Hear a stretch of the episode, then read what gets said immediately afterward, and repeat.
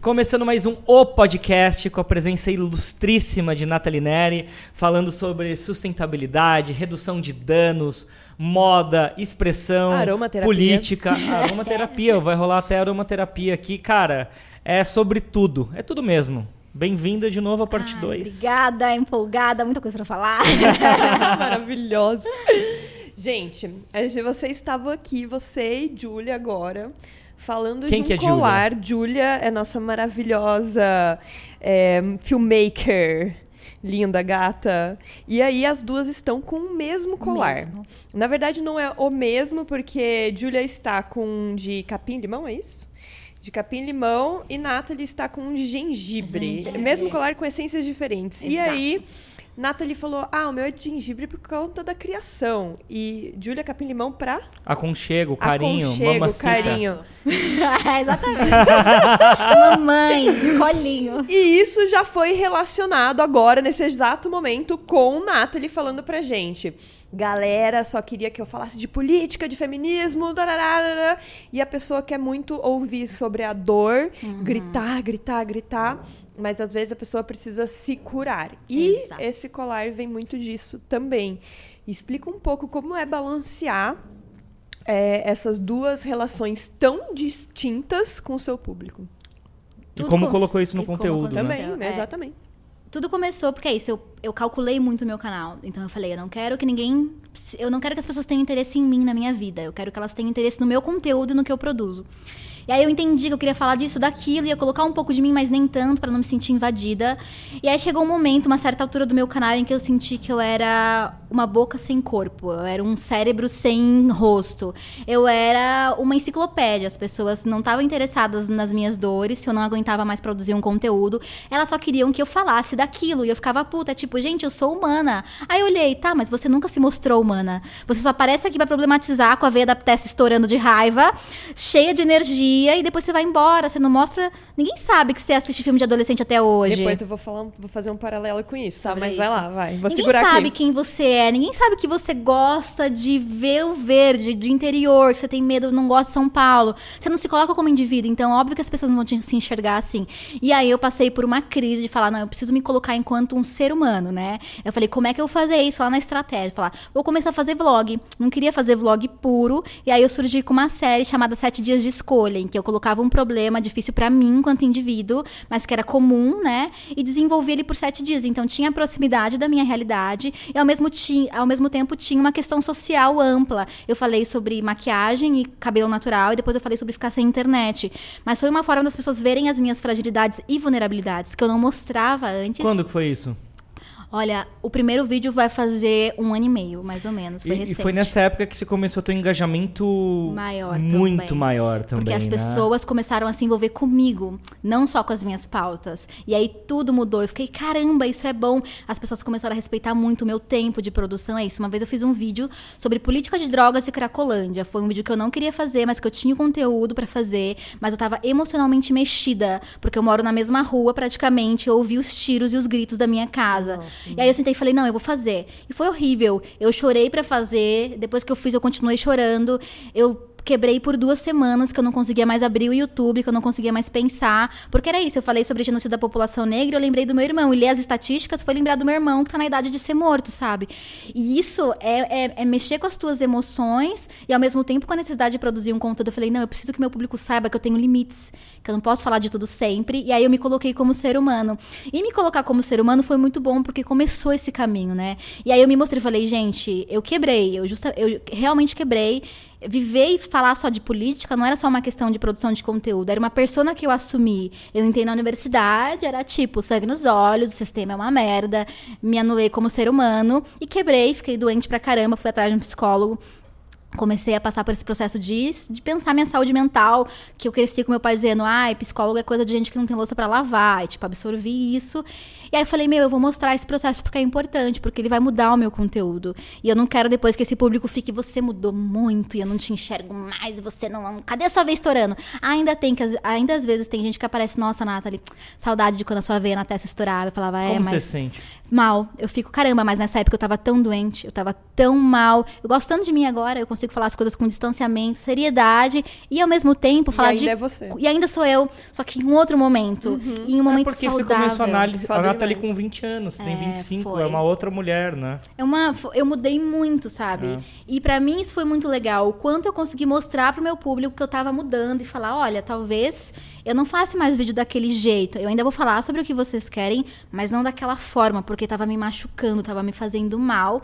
E aí o povo, ai, legal, bacana. Só que até aí era tipo, bacana, legal, Só que você não mas tinha colocado não ainda tinha o contra- não colocado tinha colocado ainda. a cura. Não tinha colocado a cura. Eu tava só apontando o problema, que é esse processo de falar, né, desmembrar, edu- é, educar esse público. E aí eu conheci a aromaterapia, né? Que é isso, é tipo, eu paguei cursos, inclusive é isso, paguei cursos caros pra fazer, formação. Formação, no caso, nem tanto, encontrei parceiras muito incríveis de onde eu faço aromaterapia e os cursos, que falaram, meu, você tá vivendo isso. Posso mandar um beijo? Pode. Beijo, Dai. Beijo, Fabi. Porque a Fabi é agora uma super fã de vocês, escuta todos os podcasts. Animal, beijo, Beijo, Fabi. Fabi. E aí ela vai ficar felizona. E aí eu encontrei pessoas que falaram: Meu, você tinha que passar isso, seu público precisa disso. Olha como isso te salvou. Eu falei, real, olha como isso me salvou. E é tipo uma, uma ferramenta de autogerenciamento das suas emoções.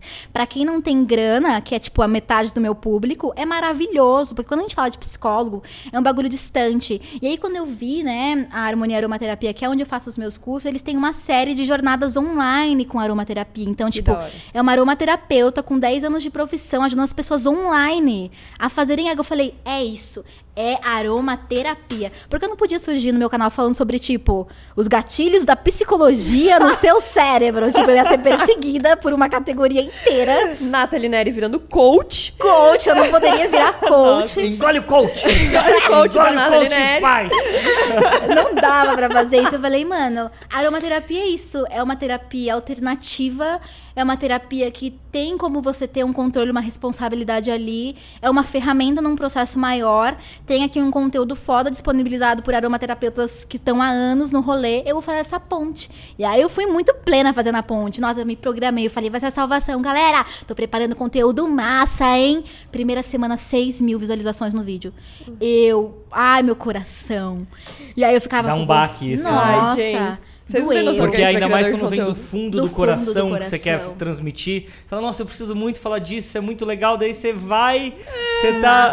é, Cadê a Nathalie e gritando aqui? fala, E aí é o povo. E aí eu recebi, eu, Nathalie, olha, o Brasil pegando fogo e você, Você falando falando de óleo essencial, querida. Acorda. O Brasil eu, pega fogo há 500 anos. Exato. Vamos fazer um, um rolê pra você não pegar fogo? Vamos primeiro fazer você não pegar fogo, depois a gente pensa um pouquinho no Brasil pegando fogo. E aí, você, Isso tipo, é super importante, porque se você não está bem e consciente do que está acontecendo, você só tá gritando, você não tá Exato. tentando mudar, de for real, se for de fato. E, tipo, e foi, e foi isso que as pessoas demoraram um pouco pra é, entender, eu acho que isso tá mudando, que é, tipo, cuidar de você também é político, salvar a sua vida é, É político. político, é. Só que era um político que nem eu conhecia direito, porque eu tava muito louca lá, com a veia estourando, falando muito e, tipo, chorando muito depois que eu desligava a câmera. E, de repente, eu consegui falar sobre tudo isso e quando eu desligava a câmera, eu tava consciente, eu falei, alguma coisa mudou e eu quero que todo mundo tenha, tipo, joga óleo, tipo, uh, tipo, sabe, é, Silvio Santos, meu sonho, tipo, galera, agora é hora do óleo essencial, todo mundo cheira esse potinho e ninguém quis cheirar nada. Ninguém quis cheirar. Eu fiquei muito decepcionada.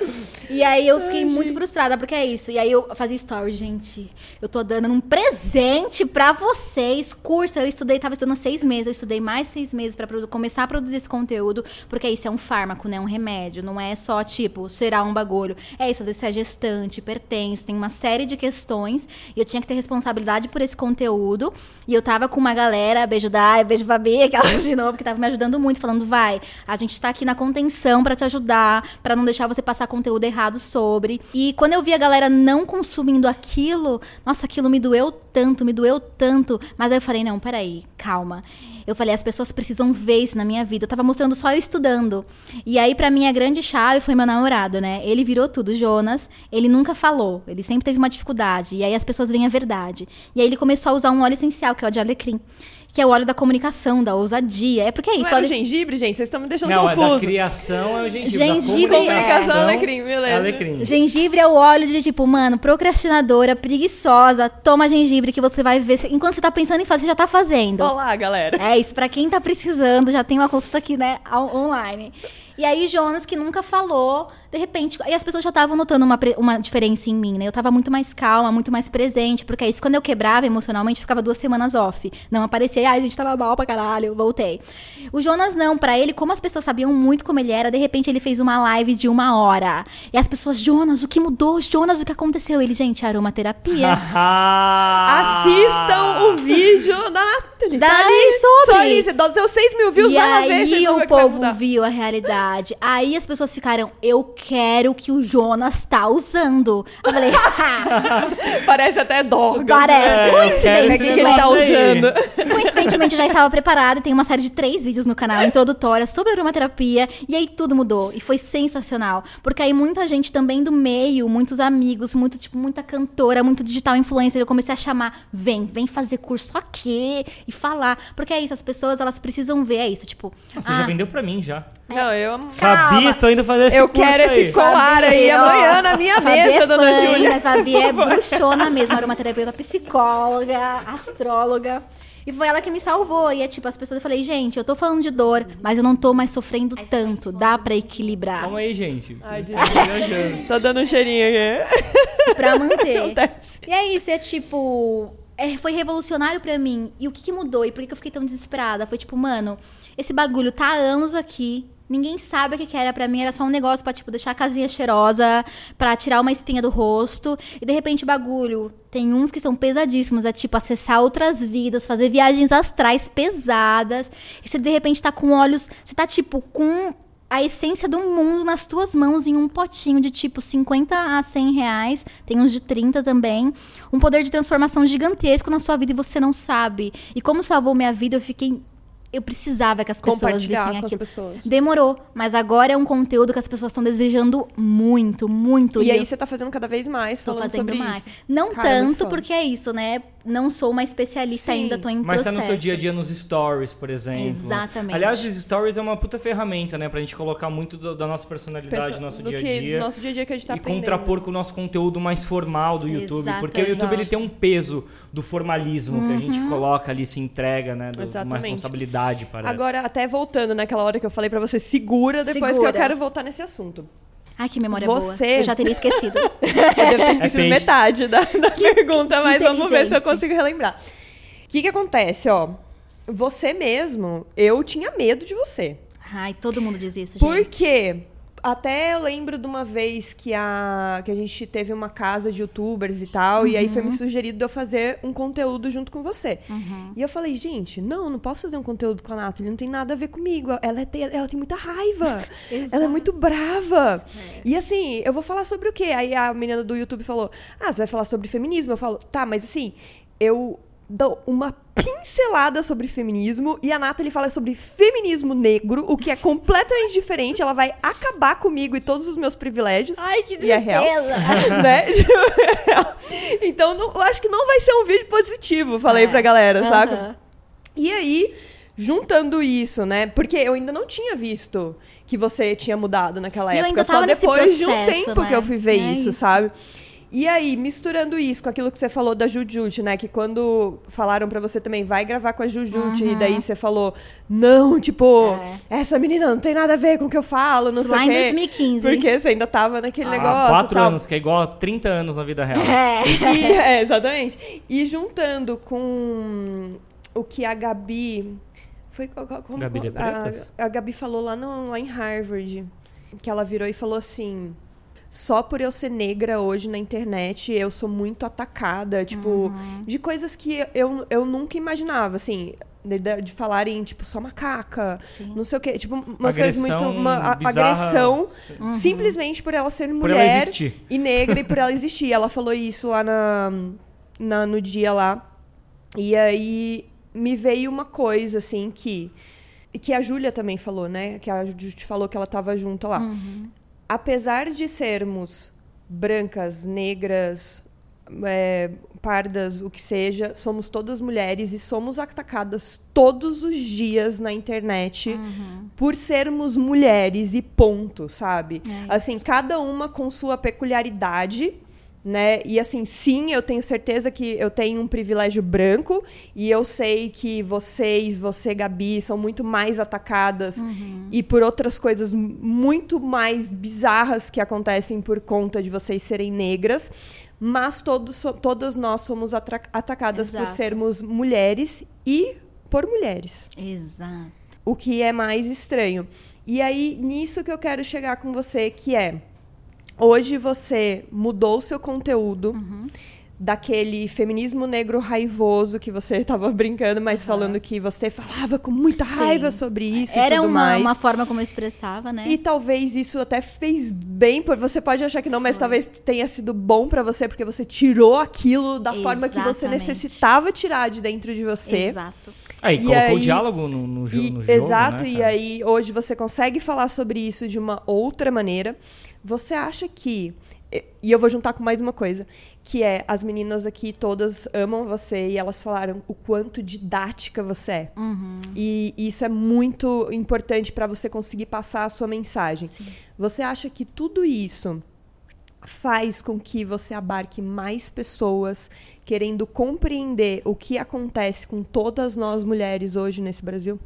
Com certeza. E esse processo é muito louco, né? Porque hoje em dia eu vejo isso. É um debate muito grande até em todos, não só dentro do feminismo, mas tipo, em todos os meios ativistas, né? O tal do gentle activism, tipo, ai, segurar uma placa de free hugs é revolucionário? Ou você tem que ser tipo guerrilheiro, pegar em armas e fazer as coisas. O que, que é mais revolucionário? A galera guerrilheira olha pro free hugs e fala: "Seus bosta, vocês não estão fazendo nada". A galera do free hugs olha eles tipo, mano, a gente tá fazendo um cara que é homofóbico me abraçar e eu sou tipo um homem gay, isso é alguma coisa. Então é o tempo inteiro uma briga de tipo, qual posicionamento, qual iniciativa, qual qual forma de agir politicamente é melhor. E não existe isso, né? Existe. Hoje eu digo que eu sou guerrilheira e gentle activism ao mesmo tempo. Então existem momentos em que dentro da minha vida eu escolho falar de certas formas, existem momentos em que eu me afeto. E quando eu me afeto, eu exponho essa raiva. Esses primeiros vídeos do meu canal, eles são vídeos muito conscientes, eles são vídeos que eu fiz roteirinho, eram vídeos que eu me esforcei para ser muito didática, mas era uma época em que as coisas me afetavam de uma forma que eu não conseguia controlar, e isso transparecia muito. Então, tanto é que existem várias pessoas, nossa, você tá com muita raiva. Eu falava, gente, mas eu não tô com raiva, mas eu tava com um pouco de raiva, sabe? E hoje em dia, não é que essa raiva sumiu. Ela só se transformou em uma indignação e numa força propulsora para eu encontrar outras formas de trabalhar. Mas tem vezes que eu fico com muita raiva. E, quando raiva eu é fico... muito bom pra criação. Eu sei Exato. porque eu tenho muita raiva. É isso. E quando você tá com muita raiva, é aceitar. Mas é também não se deixar envolver e se consumir por isso. No começo eu fui consumida por essa raiva. Eu não. Eu passei a desaprender a falar de outra coisa, de outro modo. Hoje em dia eu sinto, depois de passar por esses processos de cura e reflexão, que eu consigo falar de um outro jeito. E aí, quem não sente raiva consegue olhar o mesmo conteúdo didático e entender o que eu tô falando. Porque eu posso falar a mesma coisa, mas dependendo do quanto eu arregalo os meus olhos, as pessoas entendem aquilo de outro jeito. E é, É assim, isso. e é, um- é uma conversa que eu tenho com algumas pessoas que antes não me assistiam e hoje me assistem. Tipo, assiste de novo aquele vídeo e não me olha. Não me olha, assiste só o áudio, ouve o áudio. Às vezes no- na garganta a gente dá um. Mas, tipo, no geral. Mas é muito menor do que toda a É. expressão facial. Toda a expressão. E você é expressiva. É, e eu fico o tempo inteiro assim, não sei o quê. E aí é interessante ver que as pessoas falaram, nossa, agora eu assisti e eu achei diferente. Tipo, mas não é porque você achou diferente, é porque você me conheceu em dois momentos diferentes, mas teoricamente é o mesmo conteúdo, mas agora eu entendo que o tom que eu coloco na minha voz, que a veia estourando ou não, chama uma tem uma questão, né? Ela atrai ou ela afasta. E eu me preocupo com isso. Durante um tempo eu não me preocupava, nesse começo só queria falar. E eu acho que eu, eu encontrei um espaço em que eu podia compartilhar dores. E aí chegou um momento que eu cansei de compartilhar dor. Eu não quero mais compartilhar dor, eu quero compartilhar cura. E no máximo eu quero fazer é refletir conjuntamente. Mas eu não quero mais que as pessoas assistam o meu vídeo e que elas fiquem com raiva também. Eu quero que elas fiquem indignadas e que elas tenham vontade de fazer alguma coisa. Mas raiva, hoje em dia, quando eu sinto raiva, eu choro. Quando eu sinto raiva, eu não quero fazer nada. Quando eu sinto raiva, eu quero me trancar. Pra muita gente, raiva é válvula pro- propulsora? Propulsora. Essa palavra eu sempre tento falar, eu não sei porque eu ainda tento, eu nunca consigo. Propulsora. E mesmo assim, mesmo. é, no começo foi, hoje em dia não é mais, hoje em dia me trava. Então hoje em dia não é mais uma ferramenta que eu uso, mas se eu tô puta, eu falo, gente, tô puta. Então eu vou me desligar e dormir. Porque é isso que eu consigo fazer hoje. Tipo, quando aconteceu o assassinato da Marielle. Eu travei, né? Eu travei por um mês que eu não consegui gravar conteúdo porque eu tava com raiva. E aí eu lia muito, vamos transformar o luto em luta. Eu, não, tipo, mano, uma mulher acabou de ser assassinada politicamente nesse país em 2019. Eu achei que isso não aconteceria mais. Eu tô com medo, eu tô com medo por todo mundo que eu conheço estar na militância. Eu tô com medo, eu quero chorar. Eu não vou conseguir transformar isso. Então é isso, o gentle activism e tipo, o ativismo de guerrilha eles se complementam e eles são faces da mesma moeda, porque às vezes a gente não vai ter saúde para falar, não, deixa que a gente vai na linha de frente. É isso, enquanto uns estão se recuperando ali no cantinho, tipo eu, nos últimos anos, a galera tá fazendo trabalho e aí, tipo, não, gente, agora eu tô melhor, deixa que eu tomo aqui, levo a conversa, etc. Existem formas e formas e a gente não é unilateral, né? Então tem momentos em que eu vou estar com raiva e tem momentos que eu vou estar de boa e eu vou conseguir falar super distanciada de um assunto, bem sem me deixar afetar, mas tudo bem também se deixar afetar. Mas o público só entendeu isso quando eles me viram dos dois jeitos. Porque quando eles achavam que eu era só a raiva, eles tinham medo. Quando eles entenderam que eu podia ser um pouco de raiva e um pouco de plenitude com indignação, eles falaram, ah, tudo bem, a gente aceita as duas formas. Mas isso é muito louco que você falou que hum, quando você se mostra também. é, antes você falou que você só era uma boca. É, porque ainda não, não tinha a Nathalie Neri como pessoa. Acho que é mais do que você eh, só mostrar a dor ou a cura. É tipo.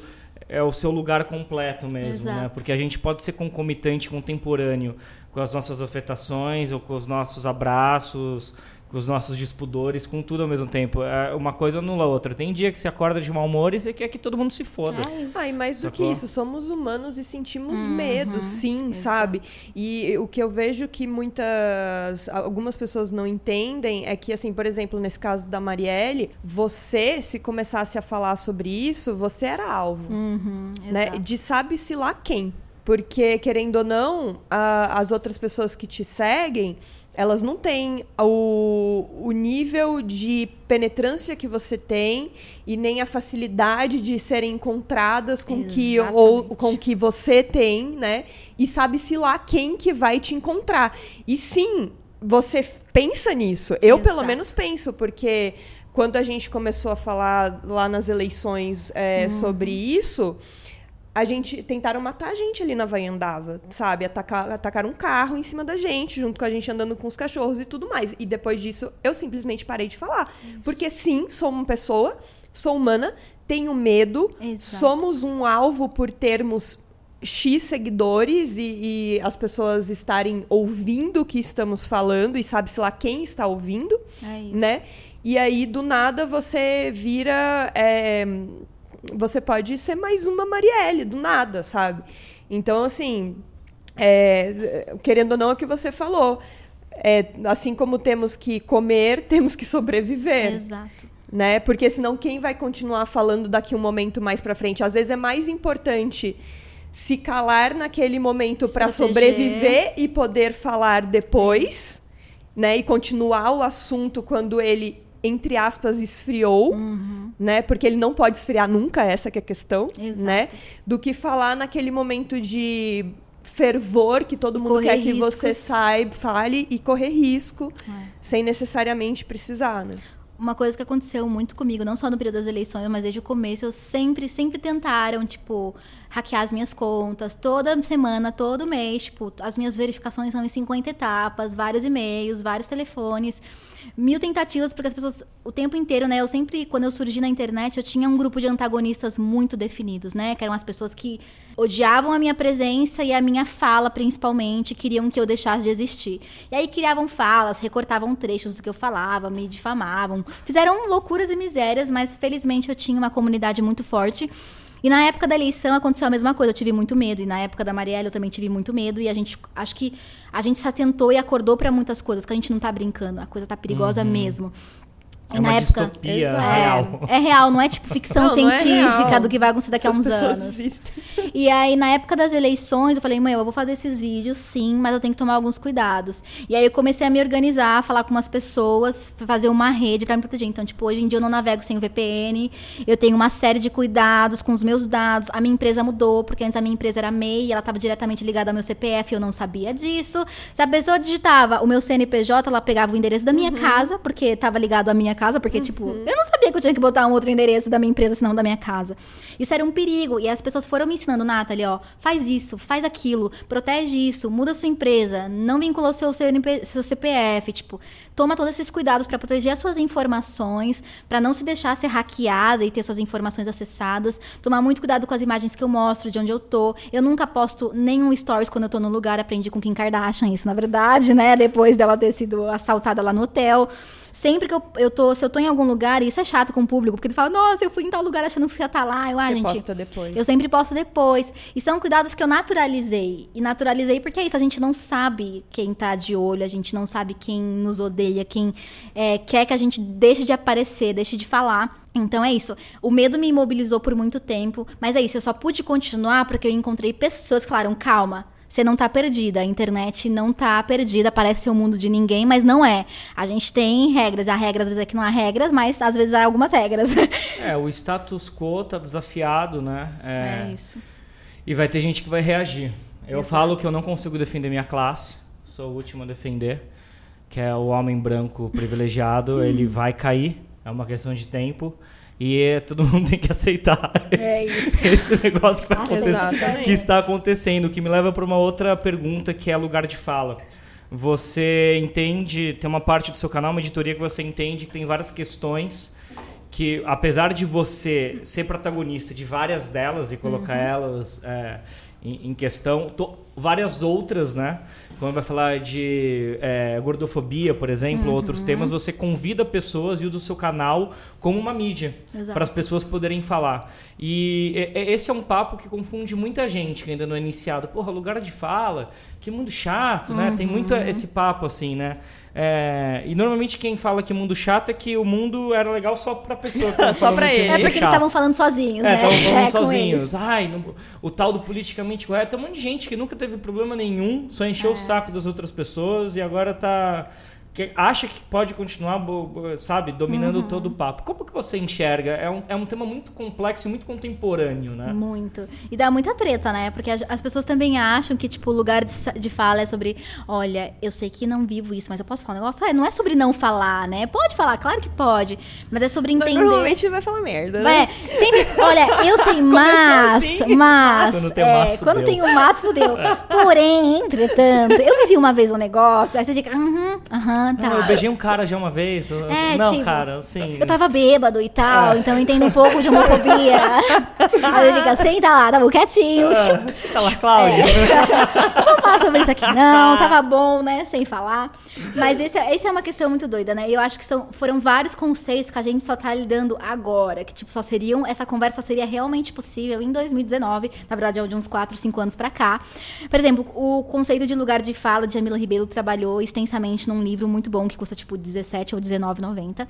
Pra galera que tá, tipo, sempre confusa com essas questões, que é sobre não falar. Não, não é sobre não falar, mas é sobre o falar em primeira pessoa desses seres que sempre foram marginalizados. É sobre não ser falado, né? Sobre eu não quero mais que falem sobre mim. Eu posso vir aqui E falar. e falar sobre mim e conversar e falar sobre as minhas verdades e não é ah, o Estado, não é mais é, a polícia, não é mais o- a minha vizinha que vai me dizer o que é racismo. Eu sei o que é, eu vivo, eu passo, eu entendo. Só que é isso. E o conceito de lugar de fala. Ele surge com outro conceito que foi super distorcido também, que é o de representatividade. É isso, meu. A gente agora quer representatividade. O que é representatividade? É você ter alguém que te represente, porque durante muitos anos você não se sentiu representado. Não tinha ninguém como você na TV, não tinha ninguém como você na novela. Ou citavam, ou era em papéis subalternos, era o traficante, ou era empregada doméstica. Nas Você- estruturas corporativas. né, Exato, na política, são homens brancos, você quer representatividade. Só que o conceito acabou sendo distorcido no sentido de que as pessoas agora elas precisam que alguém fale por elas. Representatividade não é demandar a sua ação política ou as suas ideias. É tipo, ai, me representa, fala por mim. E de repente eu me vi nesse lugar. Era tipo, Nathalie, você nos representa, então você precisa falar disso. Não, eu não represento uma categoria inteira, porque ser mulher e ser negra são, é infinito dentro do Brasil, ainda mais dentro do Brasil, em que a miscigenação racial aconteceu Tem real. diversas par particularidades. Exatamente, né? Eu falo de um ponto de vista de uma mulher negra miscigenada, então as questões que, que eu trabalho são outras. Uma mulher negra retinta vai ter outra interpretação e outras vivências sobre o mesmo fato. É tipo, Mulheres é, miscigenadas, chamadas mulatas, são hipersexualizadas. Eu cresci sendo hipersexualizada. Eu tinha 10 anos. Ai, samba pra gente, filha. E eu sambando. Uma mulher negra retinta foi dessexualizada. Ela é Anastácia. Ela não é vista como aquela alvo do desejo. Então, são duas experiências completamente diferentes em duas mulheres vivendo no mesmo país. E é isso. Tipo, a gente representa, pode ser, em um momento em que a gente não tinha ninguém. Mas começam a haver limites, porque eu não posso falar sobre a experiência de todo mundo. Porque, muito pelo contrário, aí, como as pessoas começam a falar e você vê cada vez mais pessoas, você percebe que as experiências são múltiplas. E que se eu tô nessa plataforma e consigo falar em primeira pessoa, outras também conseguem. Hum, então é tipo, é gente, Sim. eu não tô falando mais sozinha. Eu não preciso representar ninguém. Olha quanto de gente aqui falando junto, de outras perspectivas, de outros lugares, com outros olhares. Dá pra gente, e a Joyce Bert, que é uma ativista que eu admiro muito, ela sempre fala que a gente tem que trocar a representatividade pro, proporcionalidade, porque é foi um trava-línguas, uhum. né? Ou seja, né, a gente não quer alguém que nos represente um ser único, porque é isso, as pessoas interpretaram como uma mulher negra, uma pessoa com deficiência, um indígena, é cota. um LGBT, virou cota. Virou cota. Exatamente. E agora a gente tá falando, não, nós somos múltiplos. Mesmo quando a gente está dentro de um grupo, somos várias mulheres. Não é uma mulher. Somos várias mulheres negras. Não é uma mulher negra. Somos vários corpos. Não é uma mulher magra. Somos várias orientações sexuais, sabe? Somos várias possibilidades. É entender que nós somos plurais e por sermos plurais, a gente tem que se ver e se enxergar e falar em primeira pessoa. Então, é esse movimento de falar. Você não precisa de que alguém te represente. Você pode começar a falar por si mesmo. Você pode sentir o desejo de colocar tua voz na internet, começar a escrever. Porque é isso, né? Uma vez falaram, ah, porque vocês são ponta de lança de movimento. Eu, Deus me livre, não me inscrevi para isso, nunca quis. Só comecei a falar aqui. Mas querida, bem ou mal.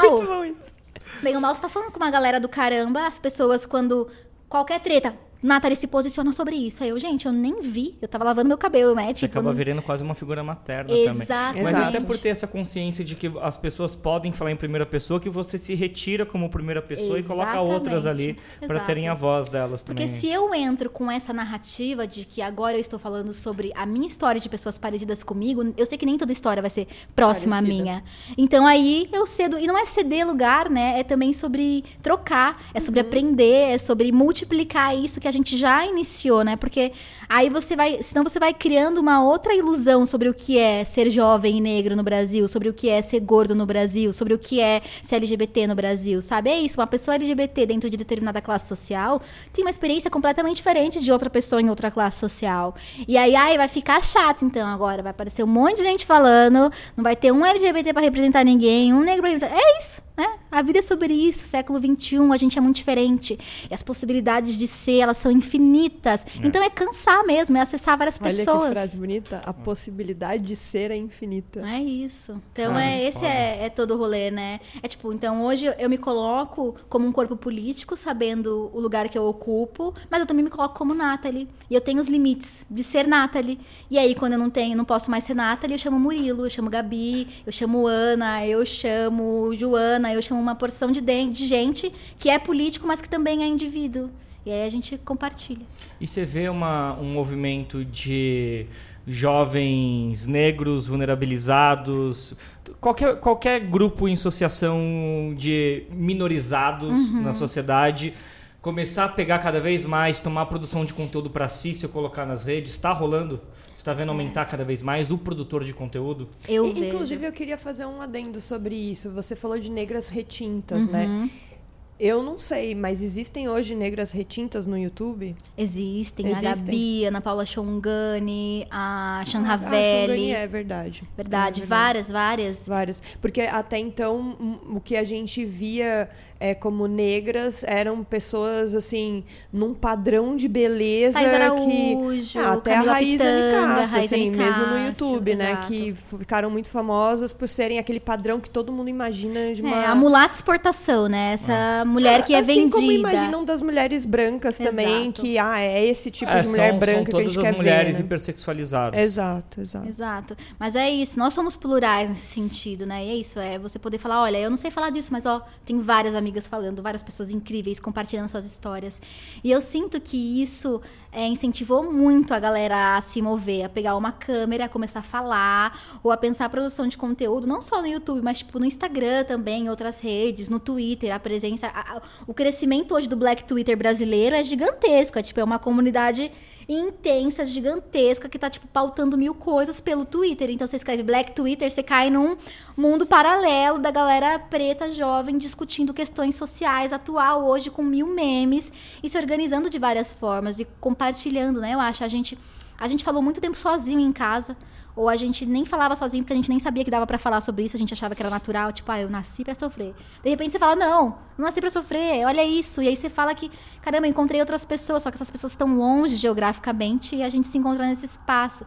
Então, muito mais do que uma necessidade, eu acho que de tipo se colocar enquanto produtor, é uma necessidade de existir, né? De falar, de falar, olha, De eu tô ter um existindo. espaço, né? É, eu existo e eu encontro outras pessoas que existem de forma parecida comigo. E agora a gente tá aqui falando, de repente, isso vira uma produção de conteúdo. Mas não necessariamente começa, tipo, ah, eu quero ser a famosa do YouTube, né? A nova youtuber blogueira que fala sobre problematização. Não, tipo, é, cara, a Nathalie tá falando isso. Olha, eu tenho uma experiência parecida, mas diferente. Acho que pode acrescentar. Vou surgir falando também. E nisso vai se O alastrando de uma próprio forma. Uma comentário rede, né? começa uma comunidade Exato, de verdade exato. que parece abstrata, mas não é. Não é. E daí começa. A produção de conteúdo é, é, o, é o tecido social digital do comentário ali também, né? Nossa, que não bonito isso. precisa Falando ser em frases bonitas. Não, é que não precisa É ser você. da É internet, porque né? às vezes a gente tenta fazer, ah, é YouTube. YouTube é a mídia mais difícil e complexa de Exato. fazer.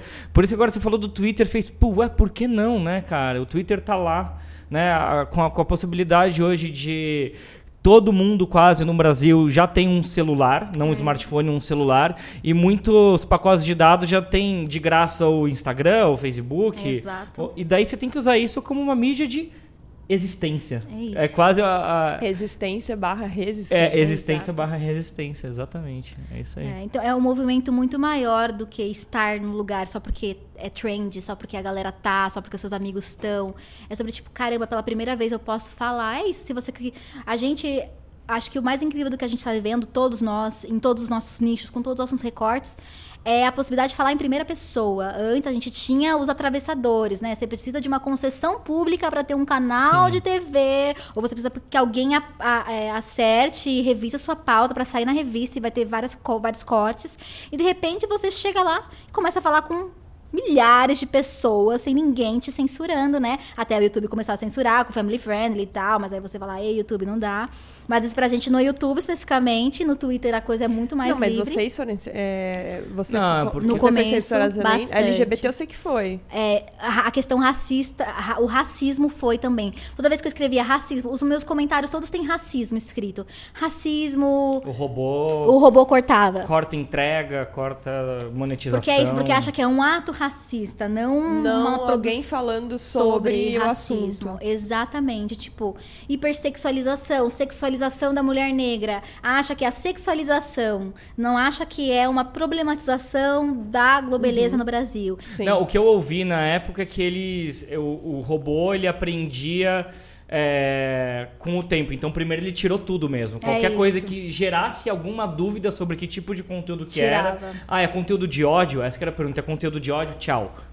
Depois, através de pessoas que tinham gerentes e tal, falavam: olha, esse conteúdo aqui, você manda Tá. pra análise, eles começaram a calibrar. Eles calibraram o robô pra entender. É o machine learning que É, eles falam. né? Exatamente. Será que eles calibraram? É, isso É tem que ver os canais novos, São os né? boatos. É, tem Se- que ver se canais novos estão tendo esse problema ou não. Se Se- você é um canal novo e está tendo esse problema, Avise. é. avise. Queremos saber. Queremos saber. É, porque é isso, é, foi muito uma relação de contatos lá dentro, e pelo amor de Deus, tô perdendo meu dinheiro. Não que Bitch, ele better seja muito money. mais. Não que né, seja muito, o mas é importante. possível. Tá, mudando de assunto e pra acabar a up aqui, vamos falar sobre moda? Vamos. Nada a ver, né? Tipo, mudando assunto. Vamos acabar up é, os escravos no Bom Retiro e no braço. É isso mesmo. Na verdade, eu- na- e com relação a Nathalie, não, né? Porque ela só fala de moda sustentável, Exato. moda que vem de brechó, moda que significa que uma roupa já foi usada, né? Exato. É, Quais são hoje, primeiro, as melhores práticas que você entende como uma moda sustentável, assim, e possíveis? Uhum. A gente teve vários escândalos recentemente, né? Que fizeram as pessoas abrirem muito o olho pra esse greenwash que a gente tá falando, né? Uhum. Tipo a loja 3, não sei se pode falar. Sim. Mas loja 3, ela, a gente viu que era tipo um grande merchan, uma grande mentira. E ao mesmo tempo que tava mirando sustentabilidade, fotinha da costureira. A costureira tava lá sendo explorada, agora só tinha foto da costureira explorada, né?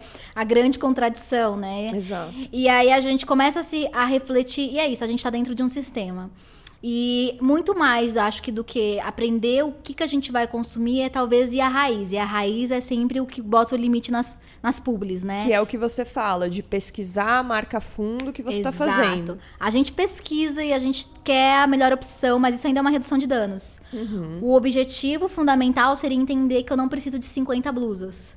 Ou que eu posso, tá, eu sei que essa marca é top, eu, eu entendi o processo dela, beleza, então o que eu vou fazer? Eu vou investir, porque ela não vai ser barata, porque a gente tá desacostumada, a gente acha que uma blusinha custa 25 reais, só que não. Não, Fazer essa roupa- blusinha de 25 é feita Né? com trabalho escravo. Tem muita coisa para ela. Né? Muita coisa foi negligenciada no processo para ela poder custar 25 reais. E aí é entender que você vai ter que investir uma quantidade maior de dinheiro naquilo e começar a pensar, então, nos, na sua. Nos desejos de consumo. Porque eu preciso de muito? Se eu não preciso de muito, então eu posso investir nessa marca, ter menos, mas saber que o que eu tenho é responsável. Só que nem todo mundo pode investir, nem esse pouco. Porque tem É, gente que não verdade. tem nem esse Nada. pouco. E aí, o que, que você faz? Você fala pra pessoa, ah, então você vai continuar dando dinheiro pra indústria têxtil, escravizadora. Pode fazer isso, não faz sentido fazer isso. As alternativas minhas, no caso, são roupa de brechó. Mas roupa de brechó também existem seus limites. Não é algo que eu gosto de falar muito no meu canal, porque senão o povo pega como muleta, né? E tem muita gente que adora pegar as coisas. Ah, a Nathalie disse que tem limites, gente, então não dá pra comprar roupa de brechó. Tipo, qual que é o rolê?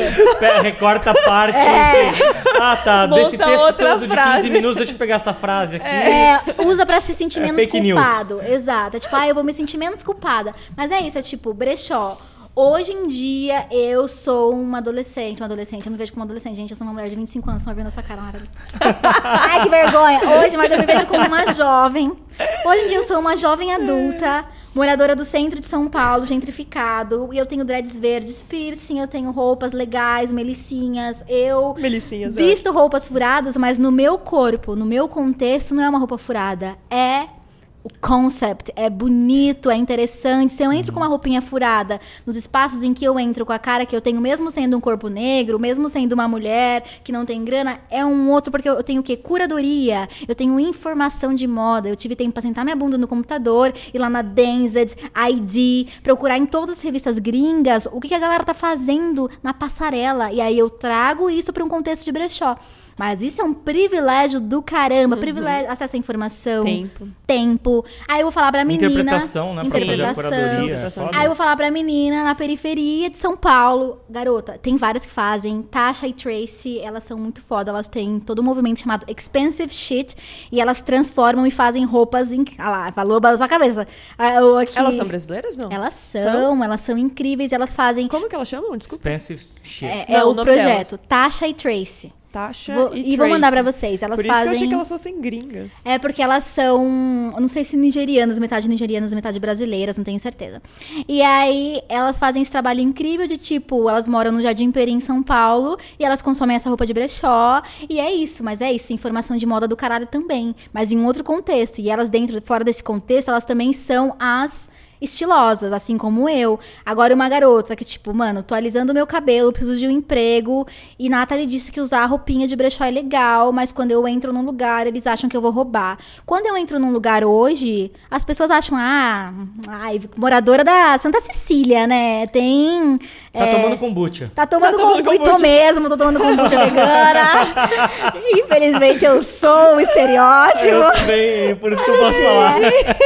Bebedora de kombucha.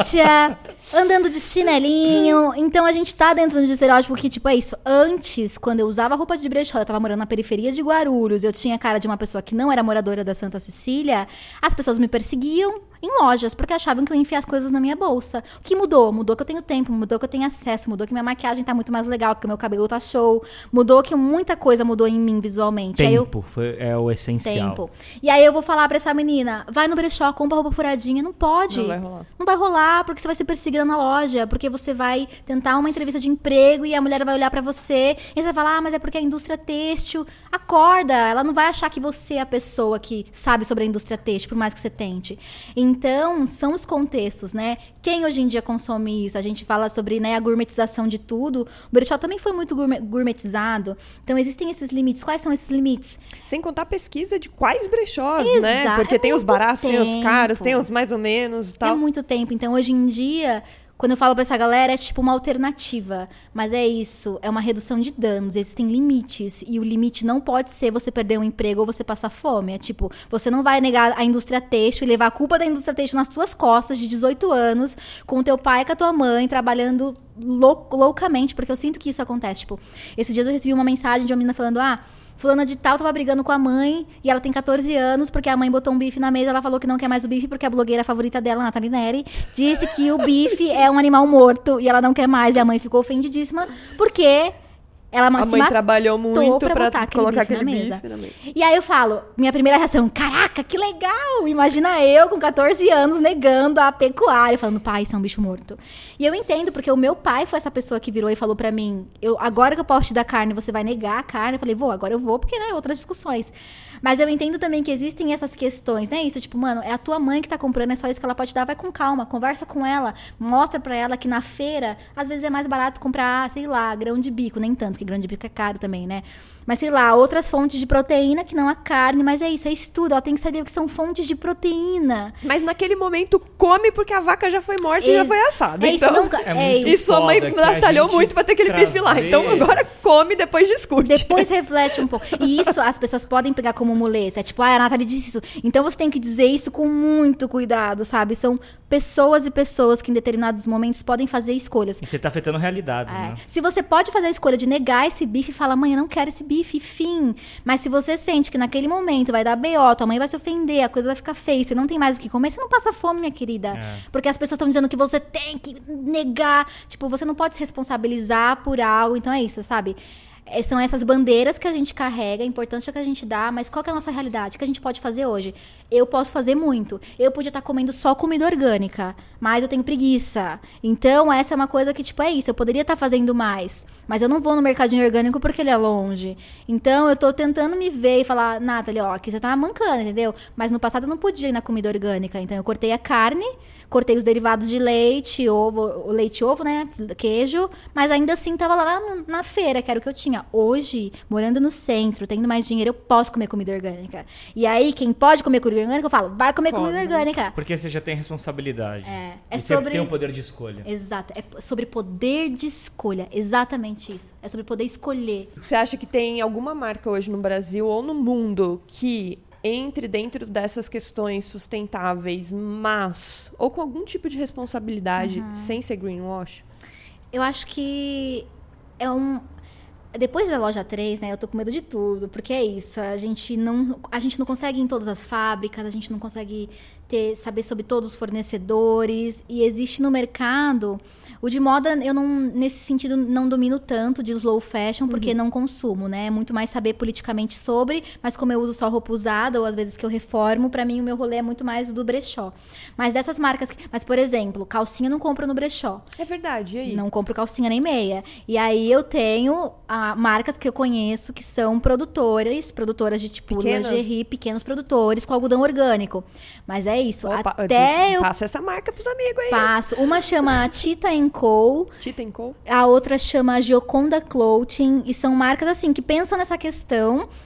Mas são, é isso, é pensar o algodão, é pensar a costura, é pensar o processo. E como a gente sabe que são marcas bem pequenas, tem meio que uma confiança de que você sabe de onde está vindo e porque ela não teria condição de trabalhar em linhas de produção de modo a negligenciar uma parte do processo, né? Pensar em pequenos produtores geralmente é a maior saída para você conseguir medir Sim. se a marca está dando conta ou não, mas nem, nem- não necessariamente isso também acaba acontecendo, né? Ela pode ser pequeno produtor e não saber de onde vem o algodão dela, ou não se responsabilizar por isso. Eu acabei brincando, falando um negócio do, do- do trabalho escravo do Braz e tal. Brincando, mas nem tanto.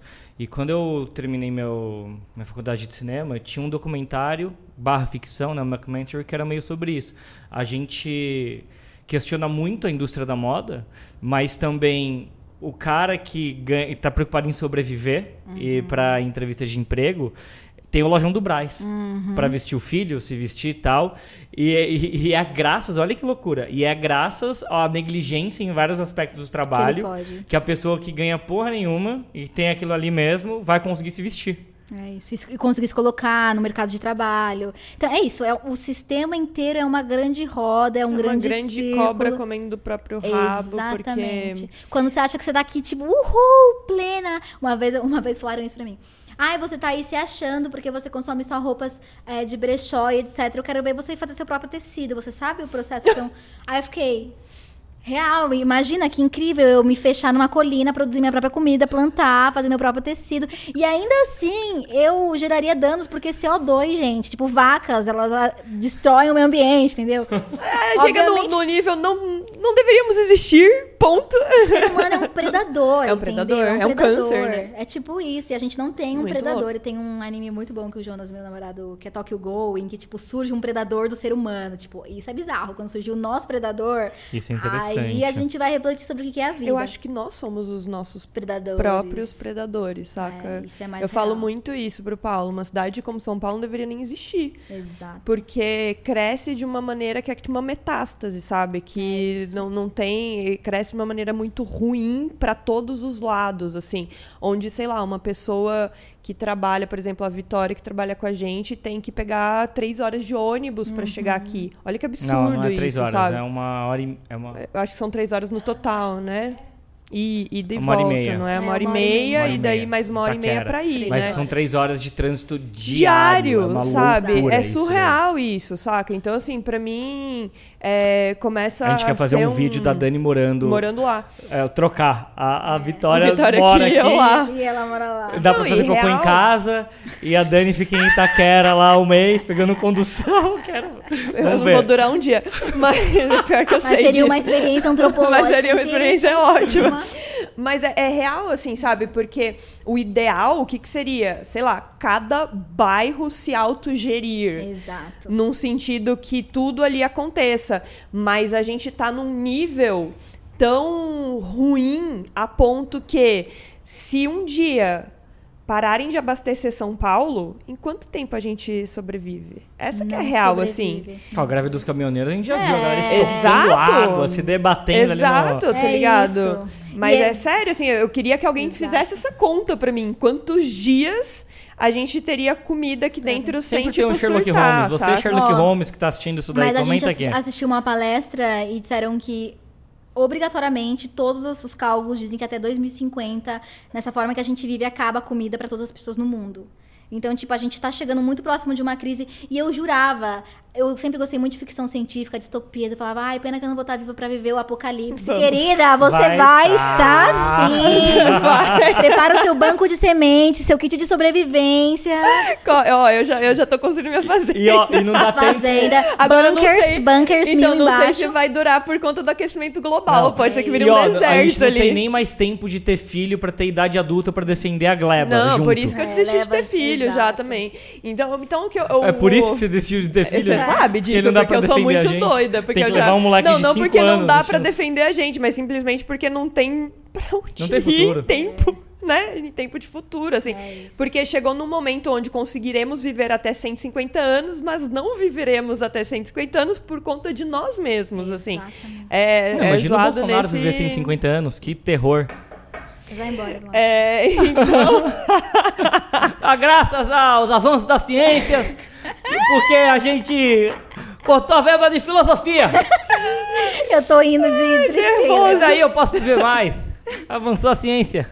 Eu tô indo de nervoso. Mas é, é, é sério isso. E daí, até conversando com a Júlia sobre isso, só pra finalizar, o mais triste de tudo isso que a gente tá falando é que marcas que estão começando a pensar nisso, como a Salve, por exemplo, é, são marcas que estão conversando com pouquíssimas pessoas. porque quem está participando dessa conversa que estamos tendo aqui agora, e não só participando, em realmente entendendo essa conversa e querendo e, e sabendo que tendo esse privilégio vou mudar meus hábitos de consumo para tais e tais marcas ou tais e tais, tais produtores. Por quê? Porque tenho tempo, tenho dinheiro, tenho não sei o que para pesquisar quem são as melhores opções para cada coisa que preciso no meu dia a dia.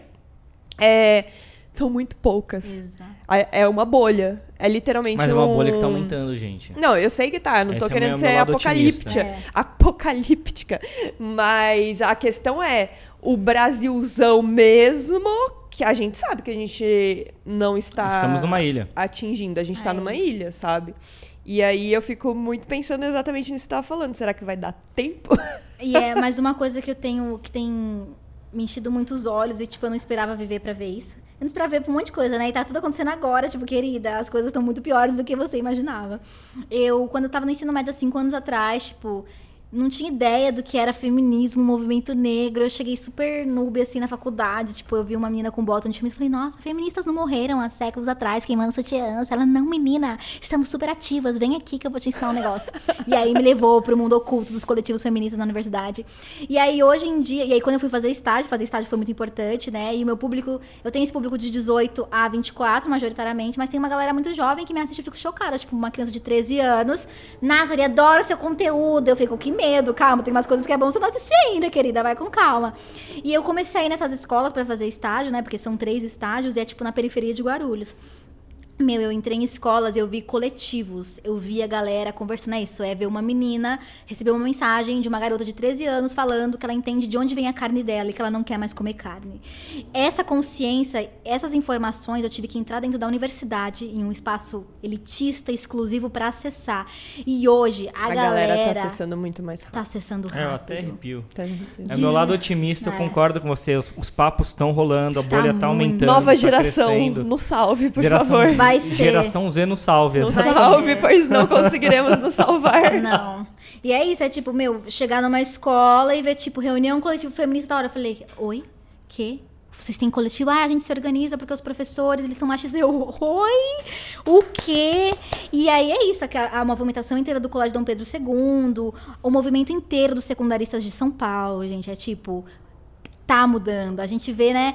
É isso, a crescente conservadora, ela assusta reação. muito, mas ela é uma rea- reação É. a toda Reação. essa movimentação. E essa E juventude uma vez que tá... você vê, você não desvê mais. Não Então, É isso, a não. Essa é... Exato. Nem adianta, não adianta correr. Se você viu, você tem que ficar vendo mesmo. É isso. É fácil ficar na ignorância, né? Mas aí você você fica se enganando. Tipo, ai, não estou vendo. Aham, até cair na, no seu colo. Toma a bombinha aqui, ó. Porque vai cair, Vai né? cair. A gente Vai é uma cair. grande engrenagem. A vida não funciona sozinha. Ninguém é uma ilha. Não dá pra achar que, ai, eu vou ignorar. Vai ignorar, acaba batendo na sua porta, meu amor. É isso. E desta maneira terminamos este maravilhoso O Podcast com Nathalie Nelly. Nathalie, muito obrigada Valeu Prazer demais. meu, gente. por estar aqui com a gente hoje. Foi incrível. Nossa, muitos ensinamentos que eu irei levar pra vida. Ai, que bom, feliz por a Valeu. gente ter se encontrado e conversado pra esse medo ir embora. Ai, eu falei, mas eu já sabia que eu precisa, precisava melhorar minha comunicação interpessoal, nada. Me, me falava, as pessoas, vai com calma, eu o quê? Eu tô sendo eh, autêntica. Não é tão bom às vezes, né? Dá pra ir com calma. Ai, obrigada demais. Valeu, obrigada, obrigado. galera. Vocês também. Um beijo. Valeu, beijos.